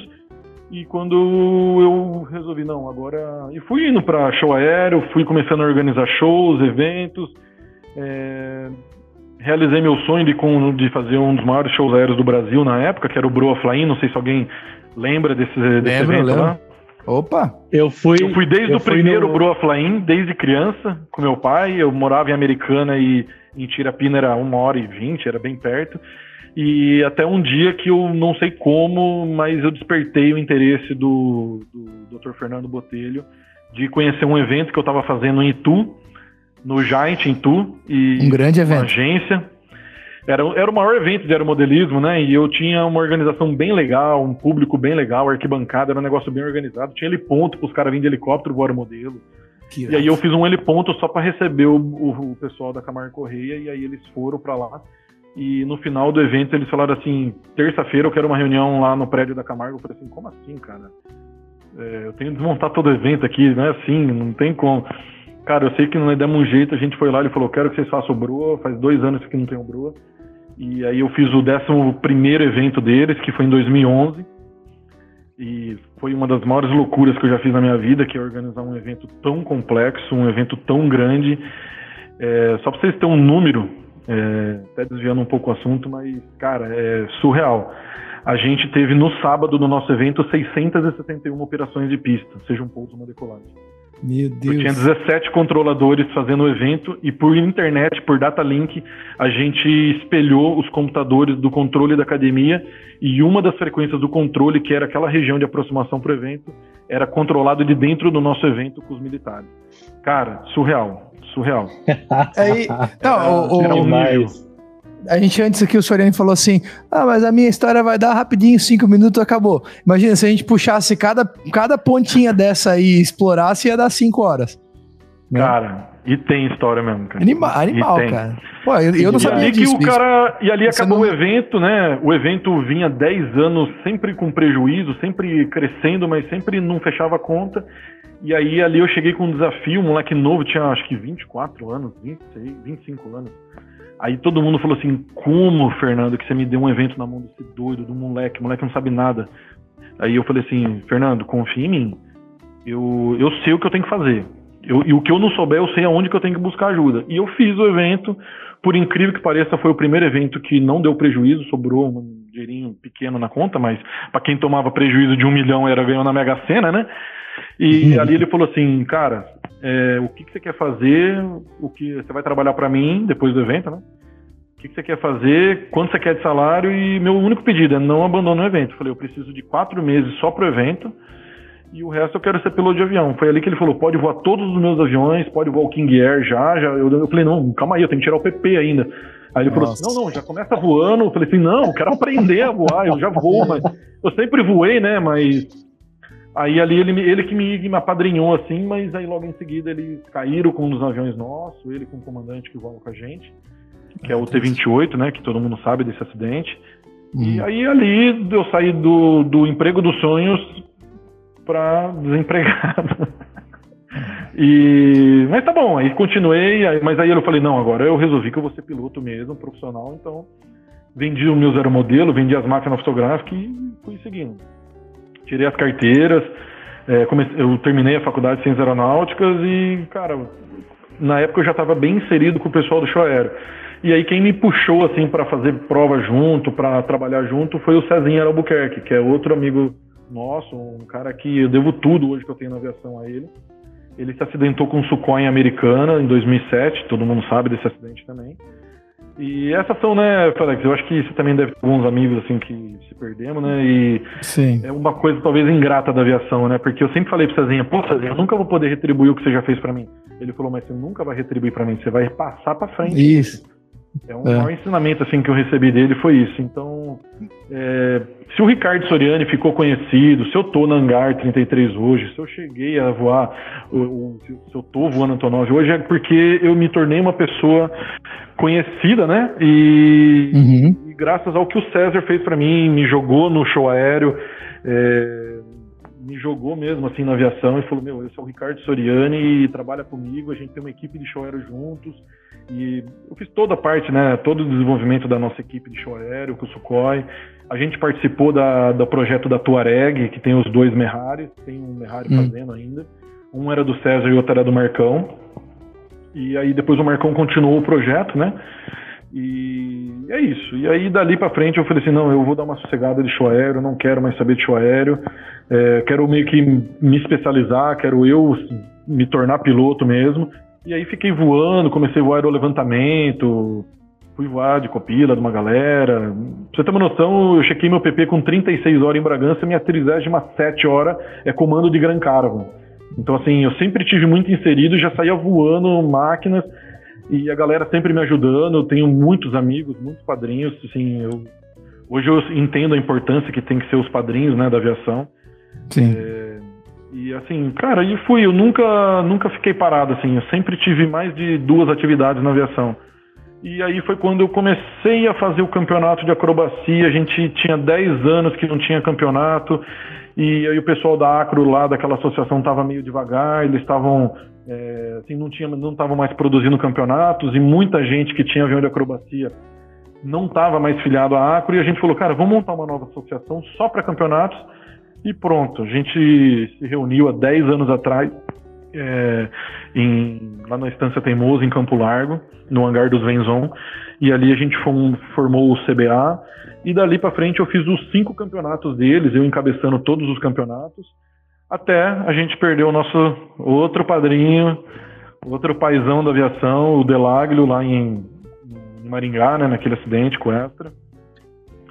Eu lembro, eu lembro quando eu abri o celular e o pessoal tava compartilhando foto, assim, cara, eu, eu acordei de manhã, eu já tava fora do Brasil, Aí eu vi, eu abri o celular, assim, aquele monte de mensagem. Quando eu vi a cor do avião, cara, eu não, eu não quis acreditar que era ele. É. E foi assim, o Dell para mim foi um divisor de águas, né, da minha vida. E, e aí ali eu falei assim, cara, eu vou só voar, é o que eu quero. E, e aí eu fiz o último campeonato em homenagem a ele. E aí passamos o bastão, tem uma galera tocando lá o campeonato. Mas, assim, de fato a gente conseguiu resgatar as competições no Brasil, que sempre foi o nosso conceito de, de quanto mais campeonatos tem, melhor é o nível de qualidade acrobática nossa do Brasil. E não é só instrução, é campeonato que baliza um pouco a segurança e obriga a galera a voar correto. Então, a gente promoveu o campeonato, a gente está promovendo a segurança na acrobacia aérea, nos shows aéreos. E, ironia, né, cara? Porque nossos cabeças, todos eles faleceram. Mas assim, eu sou bem tranquilo com o acidente do Del, porque a gente sabe que ele passou mal no avião, ele já tinha tido um AVC. E a gente sabe que não foi nenhuma cagada, nenhuma bobeira, não foi, uma, foi sim, realmente uma sim. fatalidade. Então, é, muito tranquilo quanto a isso. E eu acho que o recado a gente conseguiu passar. E tá aí, o campeonato tá rolando, tá tendo. Então é, é bom a gente ver que continua, né? Não pode parar. E dali para frente eu venho só me dedicando aos voos. A, o Hangar 33 entrou na minha vida bem no campeonato, porque eles queriam que eu fizesse um evento aqui no sul, no Costa Esmeralda mais especificamente, e eu falava assim, cara, se tiver dinheiro faz, se não tiver, não, mas aí você consegue patrocínio. Não, não, é, eu não posso depender de patrocínio. Não, a prefeitura vai dar. Na hora que entrar o dinheiro da prefeitura, a gente faz o evento. E a Hangar ia ser uma das patrocinadoras desse evento. Ela estava começando a sua carreira nos eventos Hangar 33. A marca já existia há alguns anos, mas eles estavam botando na balança e sentindo o que, que seria o, o mercado deles. O, tipo assim, a gente tem que ir para aéreo, a gente tem que. O que, que a gente tem que fazer para inserir na aviação? E aí eles começaram isso, e foi ali, foi bem quando eu entrei. Eles fizeram um evento no Costa Esmeralda, e no segundo evento eu cancelei o evento. E aí falou: Meu, você é louco, você vai cancelar o evento com o Hangar 33 patrocinando? E eu liguei pro Denis, falei assim, cara, agradeço imensamente seu patrocínio, estou devolvendo aí, aí, o projeto, não vai ter, porque eu não vou fazer um evento meia boca, só para pegar um dinheiro de vocês, não é isso. É, e aí ele, ele falou assim, cara, gostei de você. É assim que eu gosto. Eu gosto de cara que ou faz acontecer ou não, ou não faz. E aí ele falou, vamos fazer algumas coisas juntos. Vê aí o que, que a gente pode fazer junto. Eu quero estar nos eventos. E eu falei, cara, eu tenho um campeonato que a gente está começando. E aí eles foram no primeiro, no segundo, no terceiro, e foi crescendo, crescendo, crescendo. Quando eu vi, eu estava trabalhando para eles, ele até falava assim, cara, você já trabalha para mim? Eu falei, já. Não sei como, mas já. E aí até o ponto de eu de eu falar, não, tô vindo para cá para ficar full time. Quando entrou o Antonov, eu já estava meio que full time. E, e aí até então aí com veio o hangar para cá, e aqui vai. Agora a gente vai ter evento, tem já um eventinho aí em janeiro, uma coisa fechada aqui dentro, mas vai ter inauguração do pub e uma loja temática aqui dentro do nosso empreendimento. Acabou de chegar um DC3, esse já está aqui, também na é novidade, mas é um DC3 estático, né? Vai ser a porta do pub, os carros vão entrar por debaixo do DC3. Então. Eu não sabia dessa. Não, é, não fiquei sabendo de nada disso.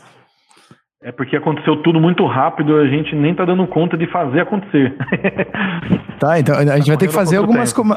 vai ter que fazer umas coberturas aí agora, quando eu tiver de férias, a gente fazer um. gerar uns conteúdos aí e, e mostrar para o pessoal que acompanha o Farol de Pouso e na Hangar também depois, é, né, quais são as evoluções né, do, do, do hangar mesmo, né? É, você vai acabar vendo uma montagem dele, eu acho. Vai estar bem na época aí que você vai estar por aqui. Você vai acabar vendo uma parte da montagem do, do DC3, que é muito grande, tá difícil o espaço aqui. A gente ainda nem sabe onde vai colocar ele exatamente, porque onde a gente achou que ia caber não vai caber mais não.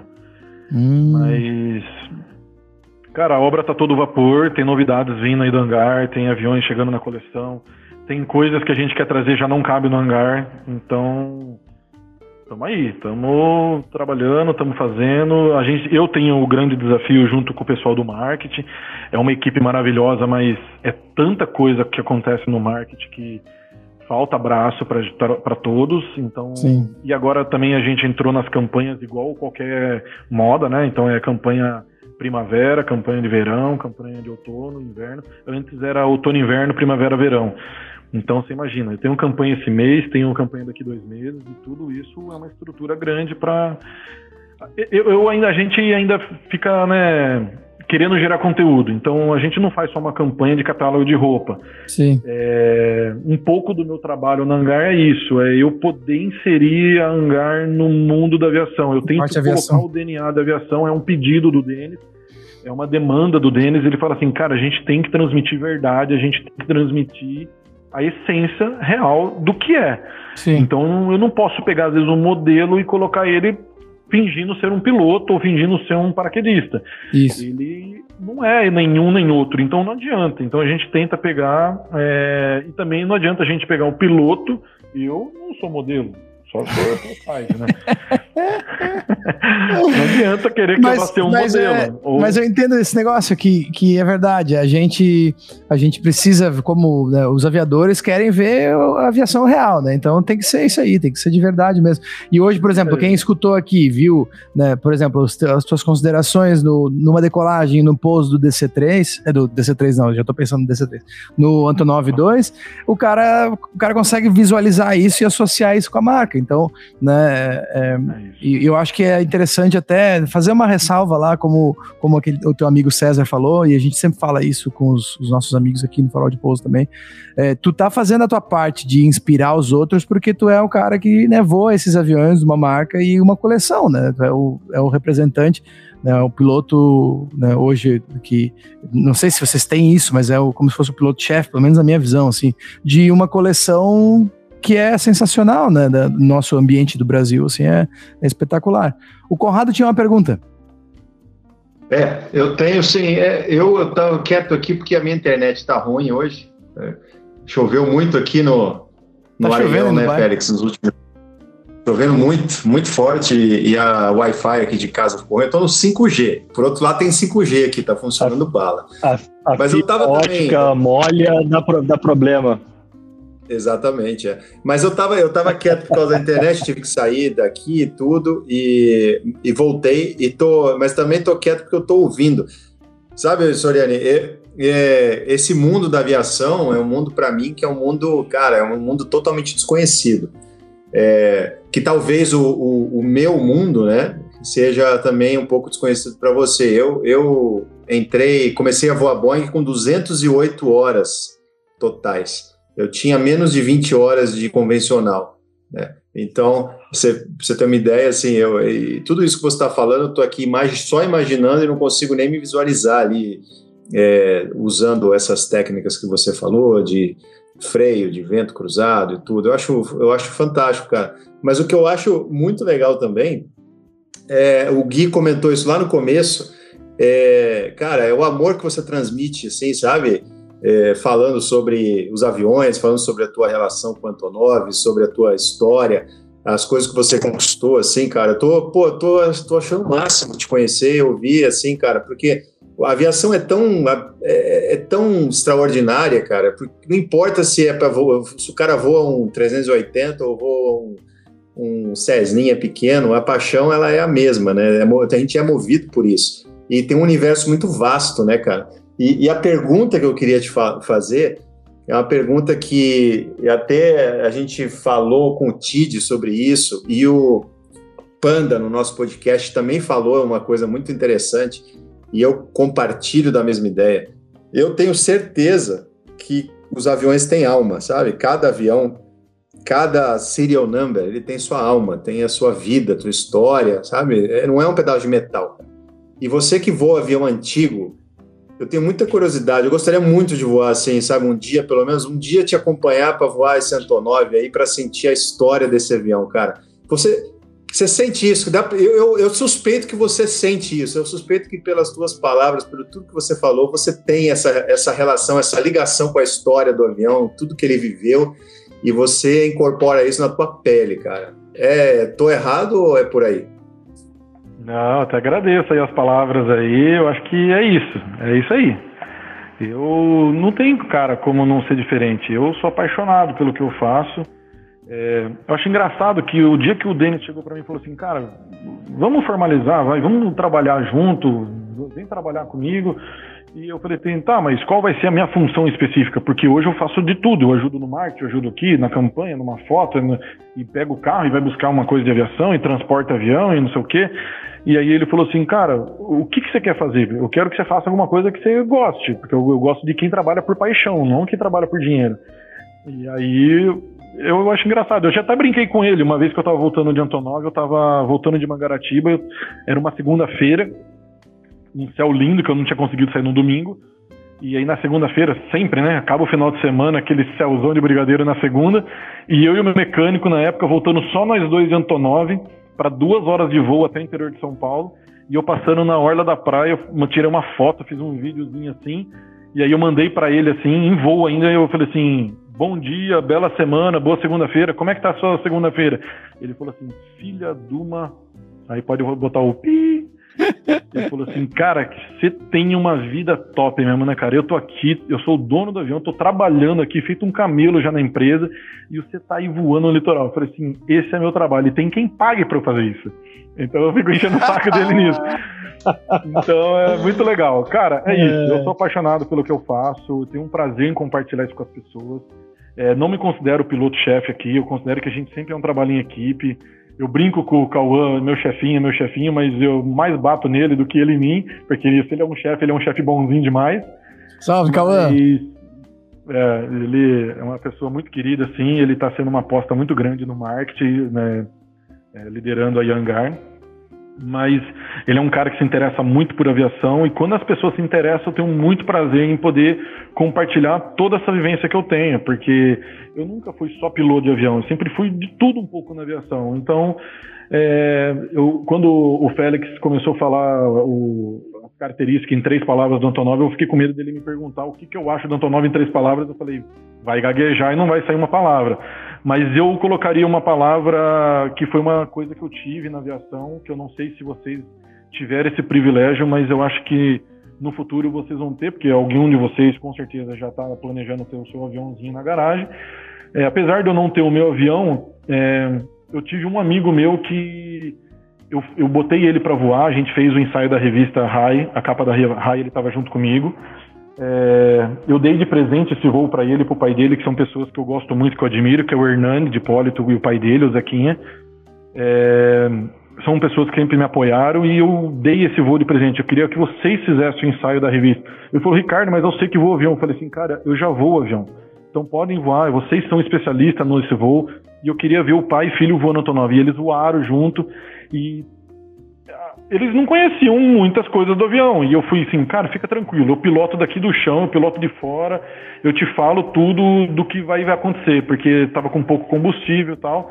A gente fez o ensaio, tudo foi do jeito que eu falei para eles que ia ser. E no pouso, o Hernani chegou e falou assim: Soriano, eu tô impressionado, esse avião tem dono, é seu. Você conhece esse avião como a palma da sua mão? Eu falei assim: eu conheço. Eu não fico falando, mas eu conheço. Então, assim, é uma. Esse avião, ele é para mim. Uh, é, uma coisa que eu acho que todo aviador tem que sentir, que é quando, se o, se o Félix me perguntasse, eu diria uma das palavras que resume o Antonov para mim, além de paixão, entre outras, é a intimidade. É impressionante a intimidade que eu tive com esse avião. E eu brinco que esse avião fala comigo mesmo, porque eu chego do lado dele, eu dou uma balançada na asa dele para ver se o amortecedor murchou, porque ele costuma murchar. Ali ele já dá uma pingada de óleo já. Eu falei assim, é, já cheguei, né? Você já viu, né? Ali, é impressionante. Ele já começa a pingar óleo na hora que eu chego, é, começo a mexer nele e assim, cara, tudo do jeitinho que tem que ser, não pode ter pressa e acontece do jeito que a gente combinou. É, e quando a galera vem voar, tá todo mundo convidado, óbvio, né? Não preciso nem fazer esse convite. Eu não lembro que no Félix acabou que ele era para ter voado um outro projeto aqui e quando eu vi ele Eu dei sorte, é. Eu dei uma sorte tremenda, consegui fazer um voo desse aí ainda. É, eu falei assim, eles vão voar de Cirrus. Não, mas é um voo que foi sorteado. Eu falei, cara, mas eu vou voar Antonov hoje. Por que, que não faz em vez de Cirrus e Antonov? Ah, tem que ver, você acha que eles vão querer? Eu falei, cara, pergunta, quem sabe? ah, Óbvio que todo mundo ia querer, né? e aí acabou que o voo foi de Antonov. E eu não sei se o FedEx acompanhou um pouco disso, porque eu gosto de fazer no pré-voo, mas eu gosto de falando, gosto de mostrando, porque o show do avião não é só o voo. O voo, ele é ele é a, a, materialização de toda uma construção. Então é todo o pré-voo, é o trampo que dá a tirar esse avião do hangar. E agora a gente tem tratorzinho, Félix. Agora tá um pouco mais fácil. Ah, chique. e, mas é assim. Então, assim, a gente é, é, é, tudo, é preparar o avião, é olhar e cada coisa, do jeito que ele drena a gasolina, eu já sei se tem alguma coisa de errado, do jeito que pinga o óleo, do jeito que sai o óleo, se deu o calço, eu já sei em que cilindro que estava o calço. Então, eu, a gente quando foi buscar esse segundo Antonov, a gente tem um mecânico que é venezuelano. E ele é especialista uhum. em Antonov e dromedário. Ele mora no Mato Grosso e ele trabalha numa empresa agrícola que tem dois dromedários. E eles emprestam esse mecânico pra gente. É uma pessoa muito boazinha e muito especialista nesse avião. Ele foi um anjo que Deus mandou na nossa vida depois que a gente comprou o é. Antonov. E nesse segundo Antonov o avião estava parado, cheio de problemas, apesar de ser um avião mais novo, mais moderno, a gente botou esse avião para voar em três dias. No dia do meu aniversário eu saí com pane de tudo quanto é jeito, esse avião tá com pane até agora, mas eu falei, a gente precisa dos mínimos para botar em casa e em casa a gente termina Sim, o avião. Para voar. Trouxemos Exato. o avião com pane na biquília, com pane de freio, com pane no motor de partida, pane no governador. É, não tinha mais pane que eu nem lembro. É, e assim, agora estamos corrigindo tudo, mas depois que a gente cumpriu a missão que eu fiz o. que foi 10 dias assim, intenso em cima desse segundo avião, eu falei assim para ele, Gênesis, você tem noção do que é eu e você juntos em cima do Antonov? Ele falou, Ricardo, eu conheço a Argentina, Bolívia, já mexi em avião no Uruguai, na Venezuela um monte. Não tem ninguém que conheça Antonov na América do Sul se juntar eu na parte de manutenção e você na parte de pilotar e pré-voo e que cuidar honra, do avião. E não, não tô falando isso, me gabando, não é nem isso, não. É, é porque foi. A gente, a gente passou muitas coisas juntos e, Sim. cara, a gente chegou num nível de maturidade com a máquina que tá, assim, tá muito bom assim, de trabalhar. Assim. É gostoso quando a gente já tá com essa maturidade e com esse conhecimento. Coisa que no começo a gente, você, fica, né, você fica com o um pé atrás com algumas coisas, até você de fato ter certeza de falar assim, não, eu sei do que eu tô falando, sei do que eu tô fazendo. E é um privilégio, né, cara? É um privilégio, é, não é à toa que tu tá na posição que tu tá, né? Tu já, tu já trabalha com esse avião e com esse tipo de aviação faz bastante tempo. Então, esse é o Ricardo Soriani, íntimo de aeronaves, especialmente Antonov 2. Isso é uma coisa que você encontra por aí em qualquer lugar. Né? E eu, pô, eu tive o privilégio de conhecer esse mecânico quando a gente estava lá, quando eu fui visitar. Ah, e verdade. Foi... É, ele tava. Então, e ele, e ele falava assim: Ó, oh, escute, escute. Ele, ele escutava, ele, ele, ele, ele precisava que a gente ficasse quieto para ele poder escutar como é que tava alguma coisa no motor, assim. E isso é aviação real, isso é aviação de verdade. E isso é Hangar 33 mostrando a aviação real, né, Conrado? A aviação deles, né? A aviação deles que, que é muito legal. E a gente tem que chamar mais pessoas da aviação geral para o nosso podcast. Até vou falar isso, né, Soriane? Conto com a tua ajuda para trazer mais pessoas, essas pessoas que te ajudaram na tua carreira. Se tu puder estender o convite para trazer eles aqui, porque nós temos muito interesse e a gente precisa de pessoas que nem você para iluminar o caminho dessas pessoas, então, como né, em homenagem ao teu amigo César, né, você está iluminando e inspirando muita gente por ter né, chegado onde você chegou. Então, os nossos parabéns aqui por isso. E, pô, e obrigado por ser esse cara sensacional, cara. Porque desde o primeiro dia que a gente se conheceu, tu falou, pô, pega meu telefone. Quando tu for lá visitar teu, teu sogro lá, tu passa lá e pega aqui meu telefone. Então, assim, tu é esse cara que transmite essa energia boa e por isso que tu tá onde tá. Então, né, em nome do Farol de Pouso, meus parabéns e muito obrigado. Pessoal, considerações? Valeu. Obrigadão, galera. Pô, eu, eu eu Cara, sens sensacional que... o bate-papo. Vai lá, Conrado. Pode ir, pode ir. deu, deu pane aqui na internet. Não, eu falei sensacional, cara. Esse tipo de, esse tipo de história que é literalmente um, um papo de hangar, né? Para mim é, é, é, é, muito legal, sabe? É, igual, igual tu falou, rato de hangar, né? Eu trabalhava no Aeroclube como secretário então eu tava lá de segunda a segunda e quando tinha um dia de folga também ia para lá para ver avião, lavar avião e cara, é sensacional, é sensacional. Isso só só mostra que, que aviação é é isso aí, é paixão e fico, fico feliz de, de, de, escutar a tua história, de saber que deu certo, né? Também nos mostra que quem quer chega lá, basta ter a determinação, botar na cabeça e é isso aí. Agora você está usufruindo desses anos difíceis que você passou no, no, no passado. E é isso aí. Só, só tenho a agradecer. Obrigado pelas, pelas histórias aí. E logo, logo a gente se vê em Blumenau e provar em Santa Nova, que eu não vou esquecer do convite, não. não, show de bola, show de bola. Eu queria saber se o Caio vai fazer alguma pergunta ou se ele vai ficar só de cenário. não, eu, não, eu não vou nem fazer a pergunta, eu só ia comentar que você usou um termo interessante antes que foi vestir o avião, né? É, esse relacionamento de intimidade. É, só, só para. Ô, Caião, só para te interrompendo, só para te inspirar na pergunta, ó. Ao, ao meu escritório. Caraca, né? É. Ele tá mostrando, é, você, não, você que tá no podcast que... não escuta, né? Ele tá mostrando aqui, tá o, o Albatroz. Não, ele escuta, não vê. É, é, é, perdão, eu tô disléxico hoje. É, pessoal, pessoal que, que escuta, mas vou terminar, vê, tá Eu vou terminar passeando nos aviões, vai. Isso, explica, explica o que, que tu tá vendo aí. Ele tá passando, Ele ah, tá na passando frente na frente do albatroz. Não, o nariz, nariz é, vermelho. Vou até trocar as cores Eu, dele. vou, eu vou deixar o Caio, vou deixar o Caio narrar, vai, que ele já conhece. Aí, ó, o Aí, ó, tá triplano. lindo do triplano. Tá rodando Ele é um lisinho velho agora? assim, ó. Não, tá sem um cilindro, tô trocando uma ah, tá, tirou ele. É isso, sempre trabalhando. É, no sempre dia, mexendo. no dia do, do evento do Aeroclube, a gente deu partida nele, né? Ele tava um tempo Isso. parado, deu, deu partida nele. O L2, o Decathlon. L2, Decathlon. Olha ali, ó. Os Irros. E aí o E aí Antonov. Aí tá a criança. Ó, já começou a pingar óleo, hein? Chegou perto. é que nem cachorro, né, cara? Chega perto É. do dono, fica emocionado, assim. Não, mas tu Vocês falou viram de... um pouco, né? Eu vou, enquanto você vai falando, eu vou mostrar o novo 9, que acho que vocês viram um pouco ele.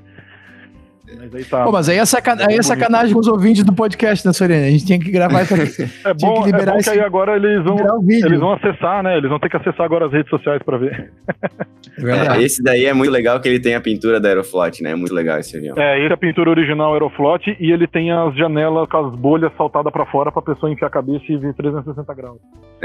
Tá bonito. É ele, muito tem, legal. ele tem na barriga essa, essa bolha Olha, tem uma Sim. bolha na barriga tem visibilidade. duas né? numa lateral e duas na outra. É bem legal, bem legal mesmo. Olha lá, as duas É bolhas. muito legal esse avião. Que show. Pô, lindíssimo mesmo, hein? Não tinha visto essas bolhas ainda. Não, é, é muito impressionante. É, tu falou de, de, de vestir o avião, a intimidade que tu tem com o avião, isso é uma coisa, é um relacionamento, cara. É, um, é uma coisa recíproca entre você e ele. É, uma, é um troço que é difícil explicar, é paixão mesmo, né? E quando a gente comentou, né, a primeira impressão que tu tem quando você bate o olho no Antonov, meu, eu bati o olho assim, eu vi a hélice daquele também pensei, caraca, que coisa bizarra, que coisa surreal, né? Então, é, meu, assim, não, é, o JV volta e meia fala, né, pô, tô aqui nem sei o que falar. Cara, eu não sei o que falar. É, é muito bacana. É, quem não conhece Hangar tem que acessar e procurar e, e conferir. Quem tem a oportunidade de conhecer um dia é, o Hangar, meu, faça, que é um ambiente bizarro. E, meu, ansioso pra tá aí de novo. E ansioso pra voar o Antonov, né? Porque no dia do, do evento não deu. O vento pegou e não deu. Eu, eu tô ansioso por esse pub aí, cara. Ficar olhando avião e beber Agora cerveja. sim!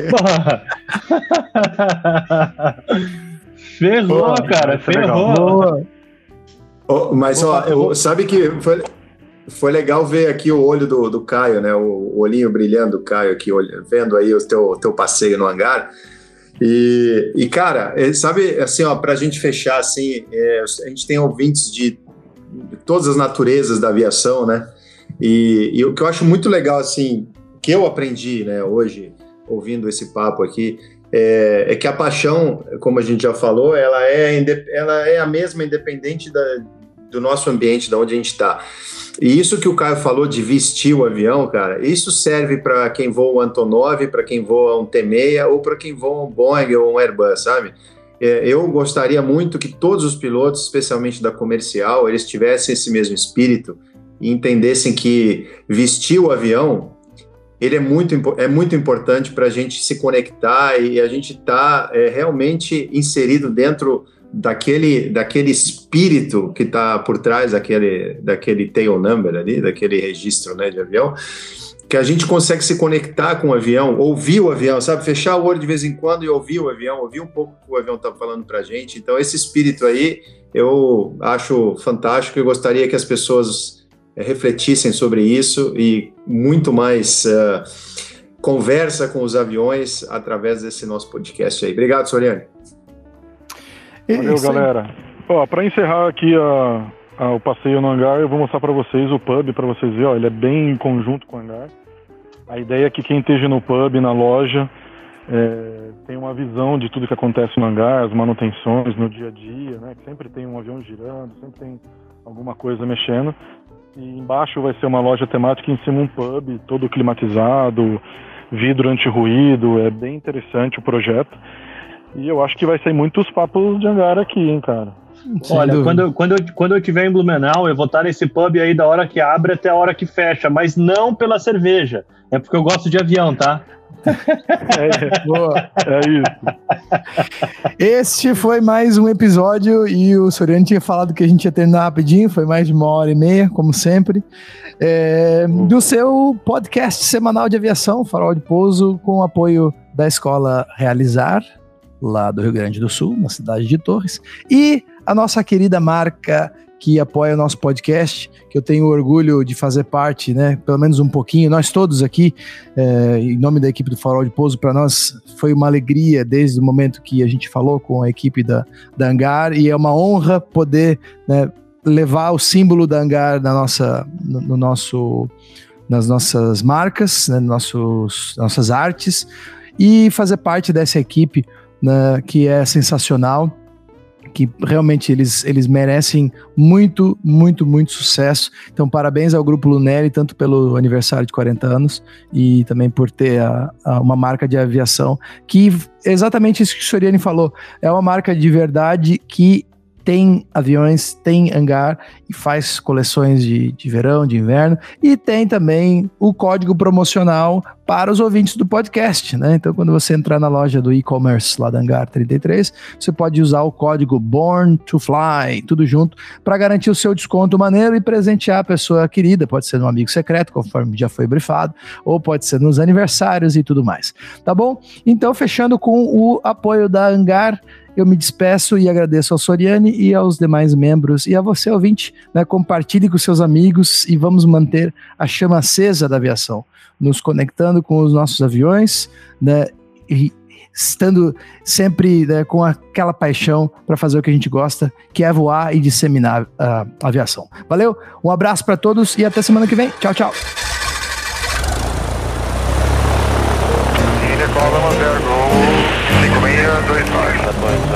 That's